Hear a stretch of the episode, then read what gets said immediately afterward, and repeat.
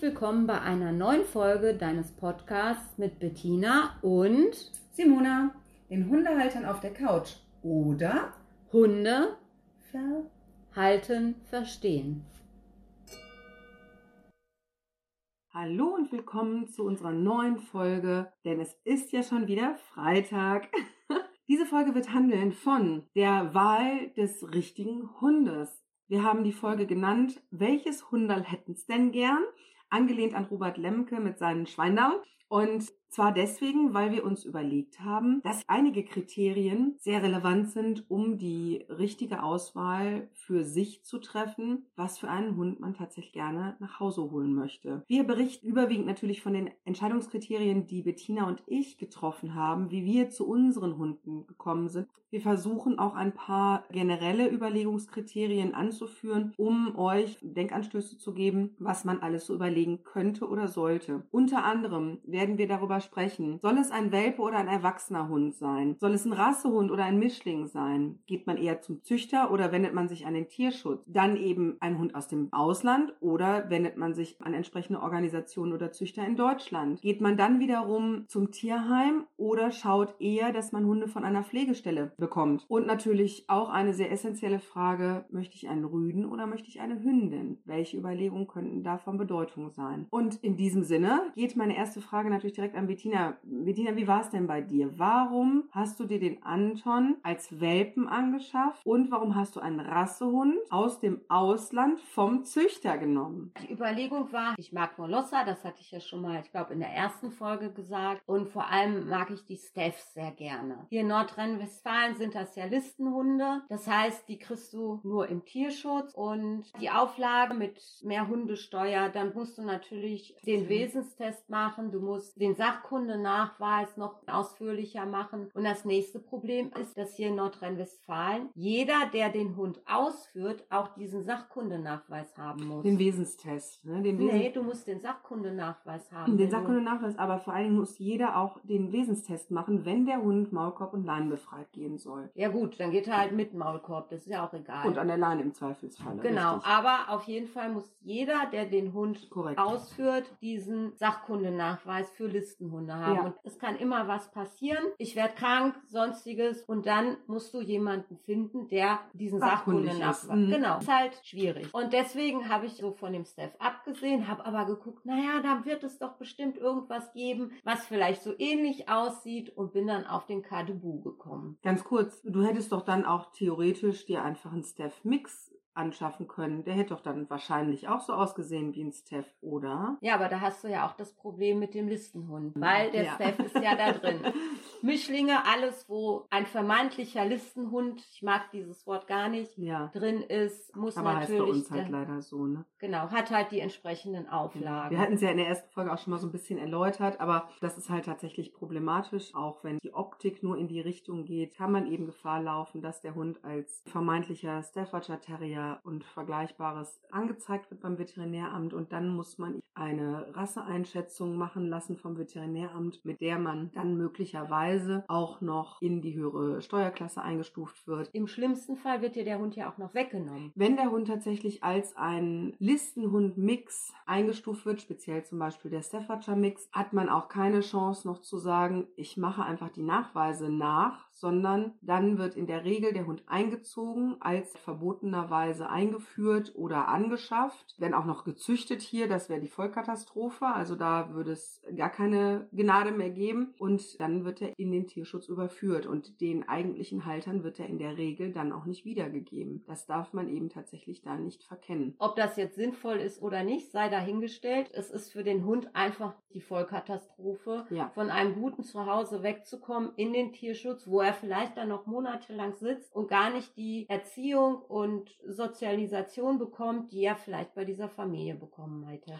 Also wie absurd diese Regelung tatsächlich ist, zeigt sogar die Reaktion von manchen Veterinärämtern bzw. von Veterinären im Veterinäramt. Ich habe selber da Kontakte gehabt und Gespräche mit den entsprechenden Veterinären geführt, die von sich aus berichten, wie absurd und wie unsinnig sie diese Regelung zum Teil finden und dass sie damit massiv Probleme haben, so agieren zu müssen. Aber es ist nun mal unsere Gesetzeslage. Ja, und aufgrund dieser ganzen Problematik, die diese Listenhundverordnung, nicht die Hunde an sich mit sich bringt, habe ich davon abgesehen, mir einen Hund aus dem Tierschutz zu holen. Ich wollte gerne einen Welpen haben, weil ich mir einfach einen erwachsenen Hund dieser Rasse, die ja möglicherweise irgendwas erlebt haben, was sie noch nicht ganz verarbeitet haben, was dann vielleicht auch erst im Laufe der Zeit, wenn sie heimisch geworden sind, zum Vorschein kommt, einfach nicht zugetraut habe. Und habe mir gedacht, ich hätte gern einen Kadebu vom Züchter. Der Züchter hier in Deutschland, den ich entdeckt habe, sagte mir nicht zu. Zum einen, weil er mehrere Rassen dieser Art gezüchtet hat und so wie es aussah, auch hauptsächlich draußen im Zwinger gehalten. Und dann habe ich einen Züchter in den Niederlanden gefunden und habe diesen Züchter mindestens ein Jahr lang über Facebook beobachtet. Die einzelnen Würfe, was sie damit gemacht haben, dass sie halt mit den Hunden schon sehr früh auch wirklich draußen waren. Die wurden ins Auto gepackt, man ist mit denen in die Stadt gegangen, man hat auch Kinder eingeladen, damit sie mit den Welpen Welpen spielen, damit schon mal Kontakt zu Kindern da ist. Und natürlich war mir auch in dem Zusammenhang wichtig, weil der Kadebu optisch dem Steph sehr gleich, dass er wirklich FCI-Papiere hat. Das heißt, sollte irgendwas kommen, habe ich den Rassenachweis und ich habe sogar einen DNA-Test beider Eltern. Ja, das ist in dem Zusammenhang wirklich wichtig, ne? In dem Zusammenhang möchte ich noch sagen, dass es ja mittlerweile, man kennt ja diese Raststättenverkäufe von Welpen. Ganz wichtig ist da, dass diese Händler, so möchte ich sie mal vorsichtig nennen, mittlerweile auch über die Niederlande gehen. Meistens kommen diese Hunde ja aus Osteuropa. Der Käufer das Gefühl hat, er kauft einen Hund nicht von einem Vermehrer, wo die Hündinnen unter wirklich ja schon barbarischen Bedingungen leben, sondern von einem Züchter aus den Niederlanden. Was uns ja sehr nahe ist, weil wir ja nun mal auch mit den Niederländern nun Grenze an Grenze wohnen und osteuropäische Länder sind, was das angeht, immer noch ein bisschen verrufen, obwohl es natürlich natürlich dort auch für ganz bestimmte Rassen viel, viel bessere Zuchten gibt. Aber wir sprechen natürlich jetzt gezielt von diesen Vermehrern, die die Hündin wirklich unter katastrophalen Bedingungen halten und als reine Zuchtmaschinen missbrauchen, bis sie kaputt sind, bis sie keine Welpen mehr zeugen können. Die Welpen viel zu früh von der Mutter trennen, um sie frühestmöglich verkaufen zu können, um möglichst wenig in den Hund investieren zu müssen und sie dann oft auch noch krank weiterzugeben. Also klassisch das, was auch immer wieder in der Presse angeprangert wird. Das sind natürlich Dinge, wo jetzt dann die Niederlande genutzt werden, um ein vermeintlich besseres Bild auf die Hunde zu werfen. Richtig. Die kommen mit einem niederländischen Heimtierpass nach Deutschland. Also es ist nicht mehr zu sehen, wo kommt dieser Hund ursprünglich her. Darauf möchte ich hinweisen, achtet darauf, nicht nur, dass man da Machenschaften unterstützt, die wirklich grausam sind, man holt sich da in der Regel auch ein krankes Tier ins Haus. In der Regel ist vielleicht ein bisschen pauschal gesagt, aber die Gefahr, dass das Tier krank ist, ist oder generell schwächlich ist, ist sehr viel höher, als wenn man ein kontrolliertes Tier von hier kauft. Mein Tierarzt, als ich mit dem Anton das erste Mal da war und ihm da den niederländischen Impfpass vorgelegt habe, war erstmal total erschrocken. Wobei man dazu sagen muss, er ist selber Niederländer. Genau.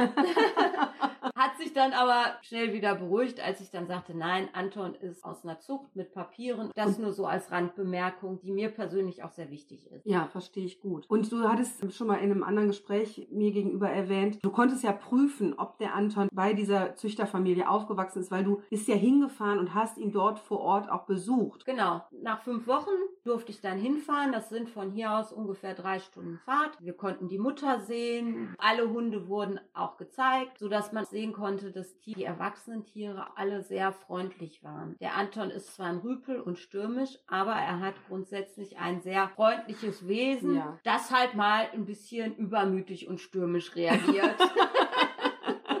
Letzte Frage. Warum hast du dich für einen Rüden entschieden? Ähm, da habe ich mich gar nicht für entschieden. Ach, guck mal. Weil es waren ja nur noch zwei Rüden da. Und ich wollte ja einen Hund haben. Die Möglichkeit ergab sich einfach nach sehr langer Zeit, nachdem ich diesen Wunsch schon seit Ewigkeiten hege. Ich durfte ihn mit ins Büro nehmen. Dann kam dieser Wurf relativ kurz, nachdem ich diese ganzen Erlaubnisse hatte. Dann war mir das egal.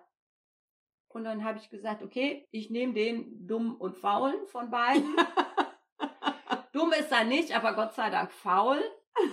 Das heißt, bei den ganzen Horrorgeschichten, die ihr mittlerweile gehört habt, zu Hause ist der Anton total ruhig und entspannt. Wenn ich derzeit im Homeoffice arbeite, ist er total ruhig. Im Büro war er auch sehr ruhig, hat viel unter dem Schreibtisch gelegen und einfach geschlafen, obwohl noch drei andere Kollegen mit im Büro waren. Das heißt, er ist auch schon wirklich sehr ruhig. Ich muss jetzt nicht wirklich viel mit ihm laufen. Er braucht seinen Auslauf, gar keine Frage. Und wir können auch mal so drei, fünf Stunden wandern.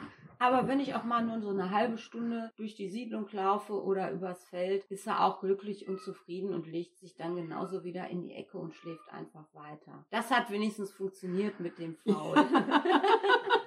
Ich muss mal ganz kurz einwerfen. Ihr habt wahrscheinlich im Hintergrund jetzt vielleicht das ein oder andere Getappe gehört, ein Miauen und vielleicht auch ein bisschen ein Schnorcheln. Und das ist Bettinas eine Katze. Sie hat ja noch zwei Katzen und die hat gerade hier so einen kleinen Anfall von Lustigkeit bekommen und flitzte gerade um uns herum über die Couch und hatte so richtig Spaß. Und die hat aber, das musst du bitte mal genauer erklären, warum sie auch so ein bisschen schnorchelt. Die hat Probleme mit den Atemwegen, richtig? Genau, die hat keinen Katzenschnupfen, aber eine chronische Atemwegserkrankung. Das hört sich immer dramatisch an, wenn sie diese Geräusche von sich gibt, aber das ist nicht weiter schlimm, weil sie ist mittlerweile zehn Jahre alt. Ja, und ihr geht's wunderbar. Also ich erlebe sie immer nur fröhlich und nett. Sie hat das von klein auf. Die Talia ist aus dem Tierschutz. Sie lebt da jetzt bei mir schon mindestens sieben Jahre mit. Toll.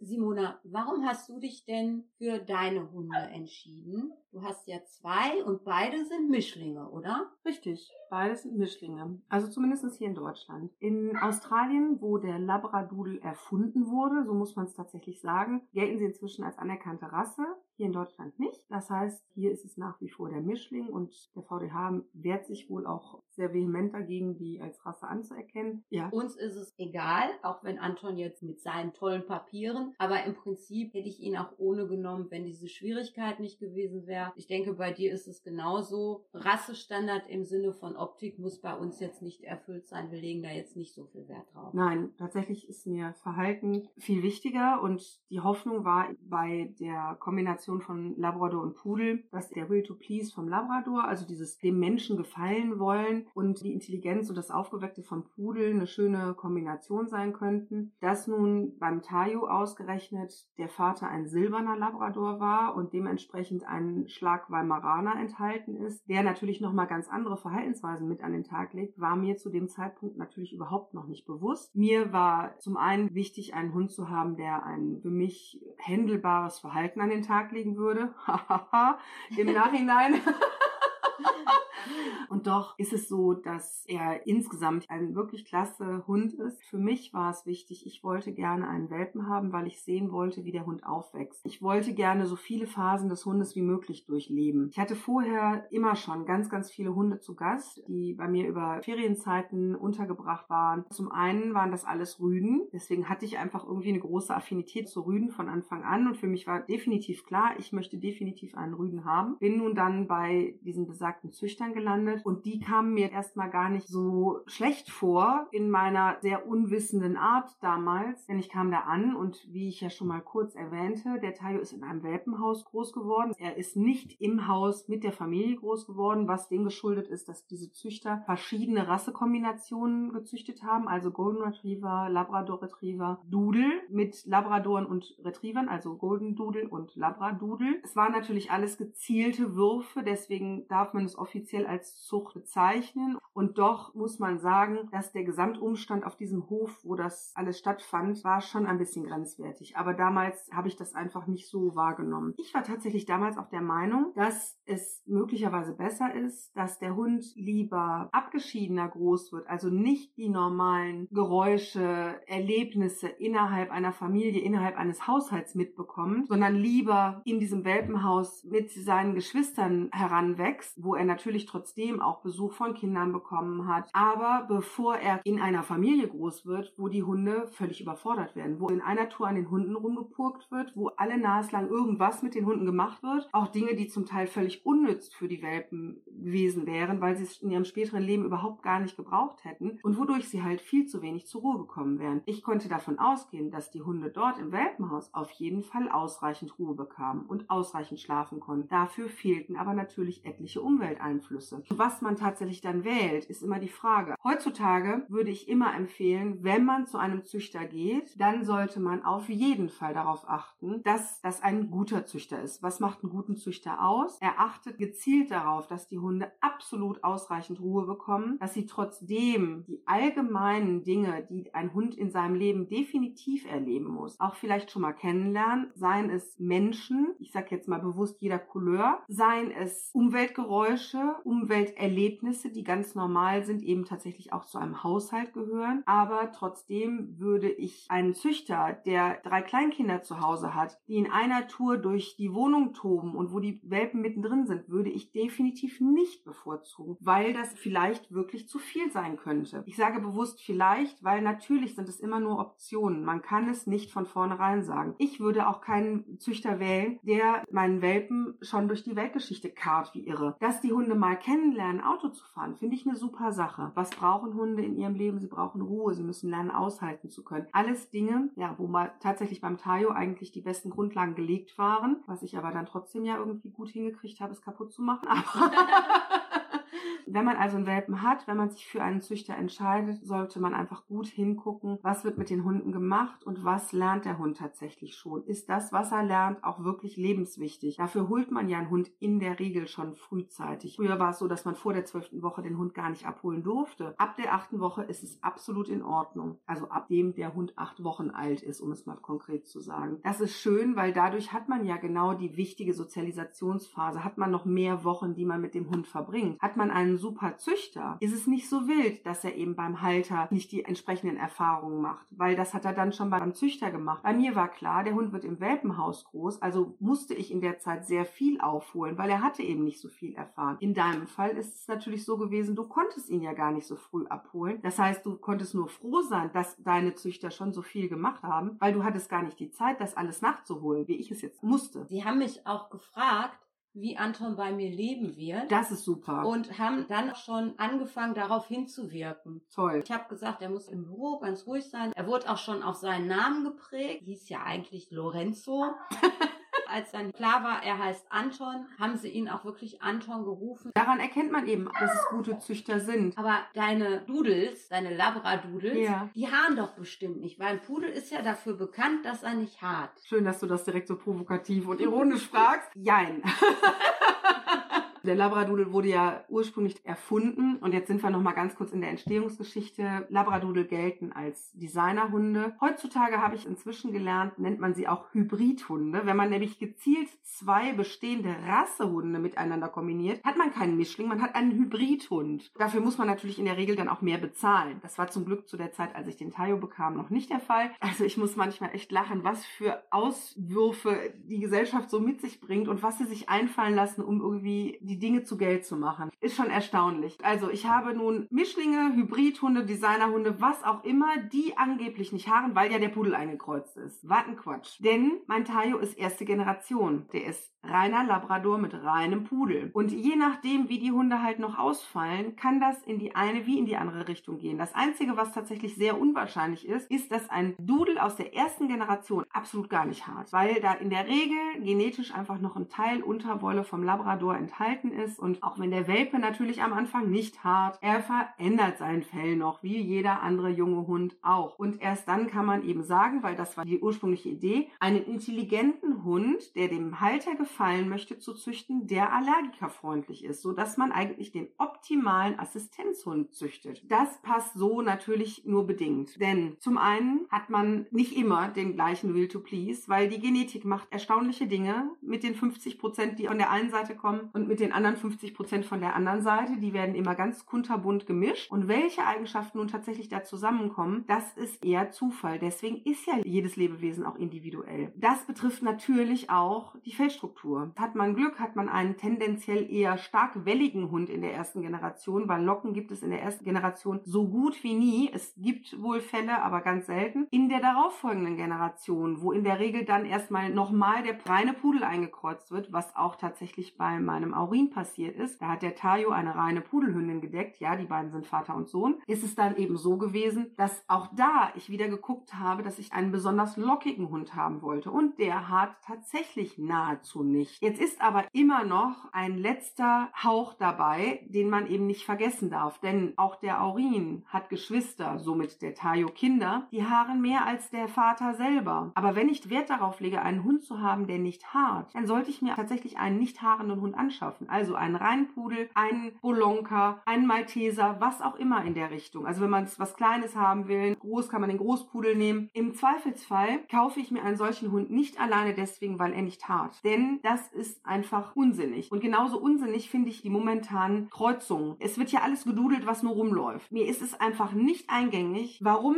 zwei Rassen, die von ihren Zuchtzielen nicht mal annähernd zusammenpassen, größentechnisch in der Regel auch nicht, weil dann werden wieder irgendwelche Mini- und Midi-Versionen gezüchtet, warum die dann miteinander gekreuzt werden müssen. Im Glauben, ein Mops würde nicht haaren, nur weil ein Pudel drüber gehuscht ist. Das ist doch Unsinn. Beim Labrador und auch meinetwegen beim Golden Retriever und beim Pudel, da finde ich es insofern, deswegen habe ich mich damals auch genau dafür entschieden, finde ich es noch sinnvoll, weil die wenigstens die gleichen Zuchtziele hatten. Es sind beides apportierende Jagdhunde für die Wasserjagd gewesen, ursprünglich. Die sind in der gleichen Linie und wenn man den Großpudel mit dem Labrador kreuzt, dann hat man auch noch gewichtsmäßig und größenmäßig ähnliche Hunde. Aber warum muss ich dann jetzt schon wieder mit einem Zwergpudel das Ganze machen, damit irgendwie da kleine Hunde bei rauskommen? Es gibt Dinge, die muss ich, glaube ich, nicht verstehen. Das ist nur meine Meinung. Das ist so, wie ich es empfinde. Und da sind wir dann auch beim nächsten Punkt. Bei mir war es der Welpe, weil ich eben den Hund aufwachsen sehen wollte und weil ich einfach wusste, ich habe die Zeit dafür. Auch die schlaflose Zeit am Anfang. Landet ein Hund im Tierschutz oder in einer Vermittlung, dann hat das ja häufig, nicht immer, aber häufig auch den Grund, dass es irgendein Problem mit dem Hund gab. Es gibt immer Gründe, da machen wir uns nicht vor. Da kann es zu einer Situation kommen, da muss man den Hund weggeben. Nehmen wir mal das klassische Beispiel Trennungshunde, wo zwei Partner sich einen Hund angeschafft haben, was zeitmäßig gut zu regeln war, weil sie zu zweit waren. Jetzt trennen sich diese beiden und der Hund wäre beim einen wie beim anderen viel zu viel alleine. Es ist nicht mehr umsetzbar, den Hund bei einem von beiden zu halten. Also gibt man den Hund ab was ich persönlich tatsächlich meist besser finde, als wenn der Hund hin und her gereicht wird, muss ich gestehen. Aber das ist meine Meinung. Grundsätzlich glaube ich, das ist das kleinste Problem, wenn das wirklich aus solchen Gründen heraus entsteht. Aber viele Hunde werden eben wirklich abgegeben, weil es ein echtes Problem mit ihnen gab, weil der vorige Halter mit diesem Problem überhaupt nicht umgehen konnte und deswegen den Hund abgeben musste. Nehmen wir jetzt wirklich mal was ganz Dramatisches. Der Hund beißt und damit kommt der Halter einfach nicht klar. Der kann mit sich nicht vereinbaren, dem Hund einen Maulkorb aufzusetzen. Hat er keinen Maulkorb auf Beißer, aber eben halt Menschen oder auch andere Hunde oder wie auch immer. Er kann aber auch mit Training, mit Hilfestellung und so weiter und so fort, kann er es einfach nicht schaffen, mit diesem Hund klarzukommen. Dann wird der Hund abgegeben, da muss aber dieses Problem ja generell erstmal in den Griff bekommen werden. Und das habe ich mir zum damaligen Zeitpunkt eben nicht zugetraut. Da war halt der Grund, ich dachte, wenn ich einen Welpen anschaffe, dann mache ich alles richtig. Ich bereite mich ja gut vor und dann klappt das schon. Ja, das war ja auch mein Gedanke dann zu dem Welpen. Ich habe aber eine Freundin, bei der war es dann genau umgekehrt. Die hatten jetzt oder wollten jetzt nicht so viel Zeit. Ich weiß es gar nicht mehr. Es ist ja schon ein paar Jahre her, weil die haben den Hund schon sehr lange. Und die haben sich entschlossen, einen erwachsenen Hund aus dem Tierschutz zu nehmen. Einfach so, weil sie sagten, der ist schon fertig. Der hat seinen Charakter. Und die sind natürlich super zufrieden und super glücklich damit. Ja, man hat dann auch keine plötzlichen Überraschungen mehr. Gerade wenn du einen Tierschutzhund hast, wo du ja oft auch nicht weißt, was steckt denn da drin. Natürlich gibt es auch Tierschutzhunde, das sind Rassehunde. Ja. Da weißt, was du in dem Sack hast, ne? An dem Hundesack. Aber umgekehrt,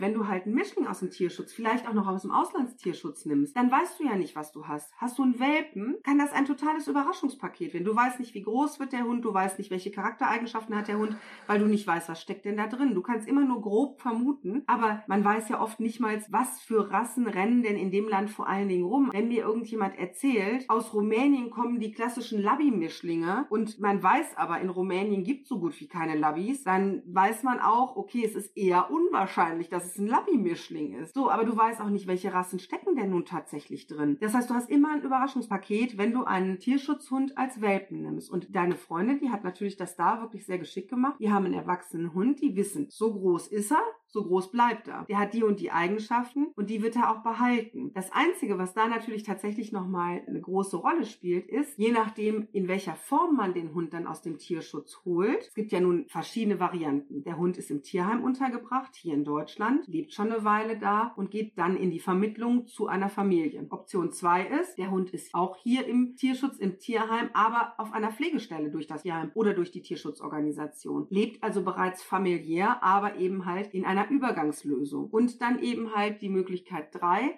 der Hund wird aus dem Ausland als erwachsener Hund importiert und wird möglicherweise sogar sofort weitervermittelt. Welche Themen bringen diese drei Möglichkeiten mit sich? Möglichkeit eins: der Hund ist im Tierheim. Das ist wunderbar. Die Tierpfleger erleben den Hund in einer Situation, in der sie gewisse Charaktereigenschaften des Hundes auch tatsächlich gut erkennen können. Es kann aber passieren, dass wenn der Hund in seine endgültige Familie zieht, also in die, in die Umgebung, in der er nachher auch leben soll, dass er dann Verhaltensweisen an den Tag Tag legt, die im Tierheim aufgrund der Situation, dass die Bezugspersonen wechselnd sind, dass ein ganz bestimmter Alltag herrscht, dass er bestimmte Hunde im Umfeld hat, die vielleicht auch bestimmte Einflüsse auf ihn haben, sich dann in der eigentlichen Familie anders verhält. Das muss man also abwarten. Das hat deine Freundin aber offensichtlich eben gut überstanden. Also der Hund hat keine super großen Überraschungen gezeigt. Er kam aber auch von der Pflegestelle. Ah, guck mal, dann wussten die natürlich auch schon ganz anders. Und das finde ich immer super, wenn Leute bereit sind, Hunde zu sich zu nehmen als Pflegestelle Pflegestelle, weil die können ja den Hund schon ganz anders einschätzen. Der lebt schon in einer Familie, der hat also schon ein Umfeld, so wie es später in der endgültigen Familie auch sein wird. Und so können sie natürlich sich schon viel besser ein Bild von dem Hund machen. Das heißt nicht unbedingt, dass das alles top ist, dass es alles super ist auf einer Pflegestelle. Natürlich können auch Menschen, die vielleicht nicht unglaublich umfangreiche Erfahrungen haben, einfach sehr tierlieb sein und eine Pflegestelle bei sich anbieten. Aber ist der Hund relativ unproblematisch, dann ist es völlig egal, weil dann ist es einfach schön für den Hund, dass er nicht im Tierheim sitzen muss und wird dann von dort aus vielleicht direkt weiter vermittelt. Und die neuen Besitzer, wie jetzt deine Freundin, können auch noch viele wertvolle Informationen von der Pflegestelle über den Hund bekommen. Und dann bei der Möglichkeit drei haben wir, auch wenn wir einen erwachsenen Hund haben, einen Hund, der schon eine Weile im Ausland gelebt hat, wo auch immer, der also eine ganz andere Kultur, eine ganz andere Lebensweise gewohnt ist. Und da ist es völlig egal, ob er im Ausland auf der Straße gelebt hat oder im Tierheim gelebt hat oder in irgendeinem Shelter oder in einer Tötungsstation oder welche Geschichte dahinter steht. Es ist einfach so, der Hund kommt hierher nach Deutschland und hat in der Regel erstmal einen Kulturschock.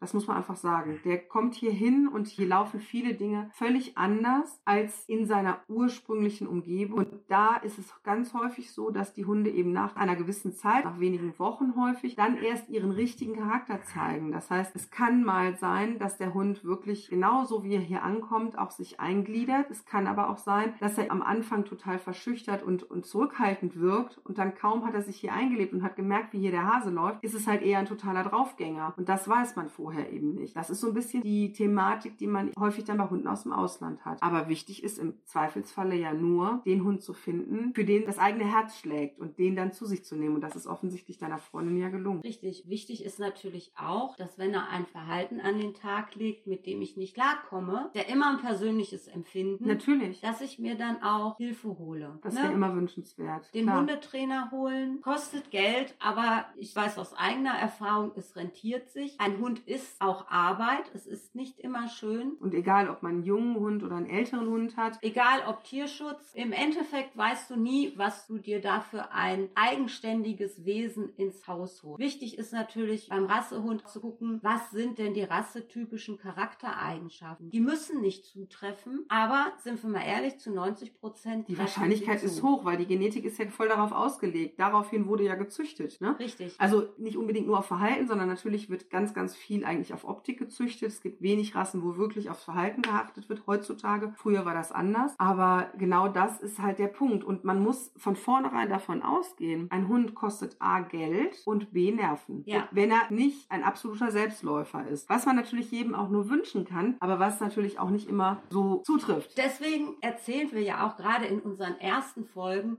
was bei uns alles nicht so toll gelaufen ist. Jetzt ja. denkt wahrscheinlich jeder, wir hätten die absoluten Monsterhunde. Das ist natürlich nicht so. wie gesagt, die 97 Prozent stimmen. Aber es ist so, und das muss sich jeder klar machen, jeder Hund kommt in eine Phase, da ist er nicht so toll. Sei es spätestens mit der Pubertät. Ja, oder auch wenn du einen Hund hast, der über die vermeintliche Pubertät schon hinaus ist, gibt es trotzdem immer noch weitere Entwicklungsphasen. Ich meine, nur weil ein Hund erwachsen ist, ist doch bei uns Menschen auch nicht anders, heißt das doch nicht, dass er stillsteht. Der Status quo ist erreicht und dann verändert sich das Lebewesen nicht mehr. Das ist eine Utopie. Das ist ja totaler Unsinn. Das heißt also, die Weiterentwicklung des Lebewesens, die wird immer vorangehen und damit werden eben immer mal mehr oder mal weniger große Probleme auftreten können. Es ist immer ein Kann-Zustand, es ist nie ein Muss, aber die Option besteht halt und damit muss man kalkulieren. Und diese Option ist dann auch wieder, nehmen wir eine Rasse wie der Anton, das wird ein Hund sein, der immer in die Diskussion geht. Der läuft eine Woche lang super und dann, ach, fragt er nochmal eben nach. Ist das jetzt, immer noch so? Jetzt war das eine Woche lang toll, machen wir es doch mal anders. Und dann musst du wieder eingreifen. Und wenn du mal einen schlechten Tag hast, was wirklich auch vorkommt, du hast viel gearbeitet, du bist müde, was auch immer, vielleicht auch ein bisschen kränklich und du greifst nicht rechtzeitig ein, dann hast du wieder zwei, drei Tage länger mit ihm zu arbeiten. Ja, und das, was du als toll empfindest, ne, wo du sagst es gerade so schön, und dann läuft es mal eine Woche toll, das heißt ja noch lange nicht, dass der Anton das genauso empfindet. Der kann sagen, ich habe noch viel tollere Ideen und schon ändert sich die Lage wieder. Ne? So genau ist es genau beim Tayo natürlich auch. Ne? Genau so sieht's aus. Und deswegen, um nochmal auf deine Hunde zurückzukommen, der Tayo ist ein Rüde und der Aurin auch. Warum ist denn der zweite Hund keine Hündin geworden? Dann hättest du doch ein Pärchen. Das wäre doch auch schön gewesen, oder? Ja, das wäre wahrscheinlich dann auch insbesondere deswegen schön, weil dann hätte ich wahrscheinlich jetzt schon ganz viele kleine Hunde. Also Welpen, nicht nur kleine Hunde, sondern junge Hunde. Ich hatte viele äh, Rüden in der Betreuung und war dadurch damit einfach, ja, war daran gewöhnt. Deswegen wurde mein Hund dann eben auch ein Rüde. Und als dann die Wahl stand, einen Welpen vom Tayo zu nehmen, war für mich sofort klar, dass es definitiv ein Rüde werden sollte, weil ich nicht zwangskastrieren wollte. Der Tayo ist intakt, der Aurin ist auch noch intakt. Und einfach hätte ich eine Hündin genommen, hätte ich ja unweigerlich irgendwie entweder die Möglichkeit haben müssen, die Hunde über die Zeit der Läufigkeit zu trennen. Die Möglichkeit hatte ich nicht oder habe ich auch heute noch nicht. Und ich wollte halt nicht, nur weil ich eben eine Hündin nehme, einen der beiden Hunde irgendwann kastrieren lassen müssen. Und deswegen habe ich gesagt, okay, es muss auf jeden Fall ein Rüde sein, damit ich nicht einen der Hunde zwangskastrieren lassen muss. Das war so bei mir der Hintergrund. Trotzdem, wenn ich die räumlichen Möglichkeiten hätte, steht für mich jetzt schon fest, der nächste Hund wird definitiv eine Pudelhündin. Das hat aber den Hintergrund, dass ich meinen eigenen Wurf haben möchte und dafür müssen die räumlichen Gegebenheiten erstmal so sein, dass ich die Trennung vollziehen kann, wenn eben die Läufigkeit ansteht, so lange bis ich ganz klar klar sage, ich möchte einmal einen Deckakt haben. Das ist so die Idee, die ich halt noch habe. Das wäre halt schon toll. Ja, so war der Hintergrund. Sagen möchte ich auch, dass wir weder pro noch kontra Kastration sind, weil zum Beispiel mein Anton ist kastriert. Richtig. Das hätte ich so oder so machen lassen. Weil mein Hintergedanke ist auch wirklich gewesen, man weiß nie, was im Leben passiert. Und ich möchte nicht, dass der Anton irgendwann mal in Hände von Menschen gerät, die dann aus Dummheit oder wie immer man es auch nennen will, diese Rasse mit irgendeiner anderen Rasse kreuzt, um dann sogenannte, ja, Kampfhunde oder auch nur, weil sie optisch so aussehen, das ist ja oft auch dann so ein Statussymbol gewesen, kreuzt. Also deswegen mhm. war für mich wichtig, der wird so oder so irgendwann kastriert. Einfach damit er halt kein kein Blödsinn mitgemacht wird. Ja, und da gibt es eben halt auch die unterschiedlichsten Gründe. Aber da kommen wir später noch drauf. Bettina, du hattest ja eben kurz angesprochen und das ist ja nun mal momentan auch wirklich ein Thema, was in aller Munde liegt und was auch durch die Presse geht. Wir haben es auch in der ersten Folge schon mal ganz kurz angerissen, dass der Anton ein zwar unter den Corona-Bedingungen leidender Hund ist, aber kein Corona-Hund. Jetzt hattest du eben extra noch gesagt, mir liegt total am Herzen, da einfach auch noch mal was zu, zu sagen und äh, da gehen wir total konform, aber ich würde dich jetzt bitten, erläuter doch mal, was im Moment so passiert. Ja, den Anton hatte ich mir vor Corona angeschafft, bevor dann der Lockdown kam und ich ins Homeoffice zog. Die Hundeschulen haben geschlossen, das heißt, ich hatte das gleiche Problem wie viele Hundehalter auch. Nur in der Corona-Zeit haben außer mir auch noch viele andere Menschen Zeit gehabt und wollten sich diesen Wunsch nach einem Hund erfüllen. Das will ich jetzt auch in keinster Art und Weise verurteilen oder bewerten. Was jetzt natürlich extrem auffällt, ist einfach, die ersten Lockerungen kamen und die Hunde in der Regel jetzt in einem Alter sind, wo sie tendenziell schwierig werden. Das heißt, 12, 18 Monate, die sogenannte Pubertät, wo gerne ich ja auch immer so drauf rumreite.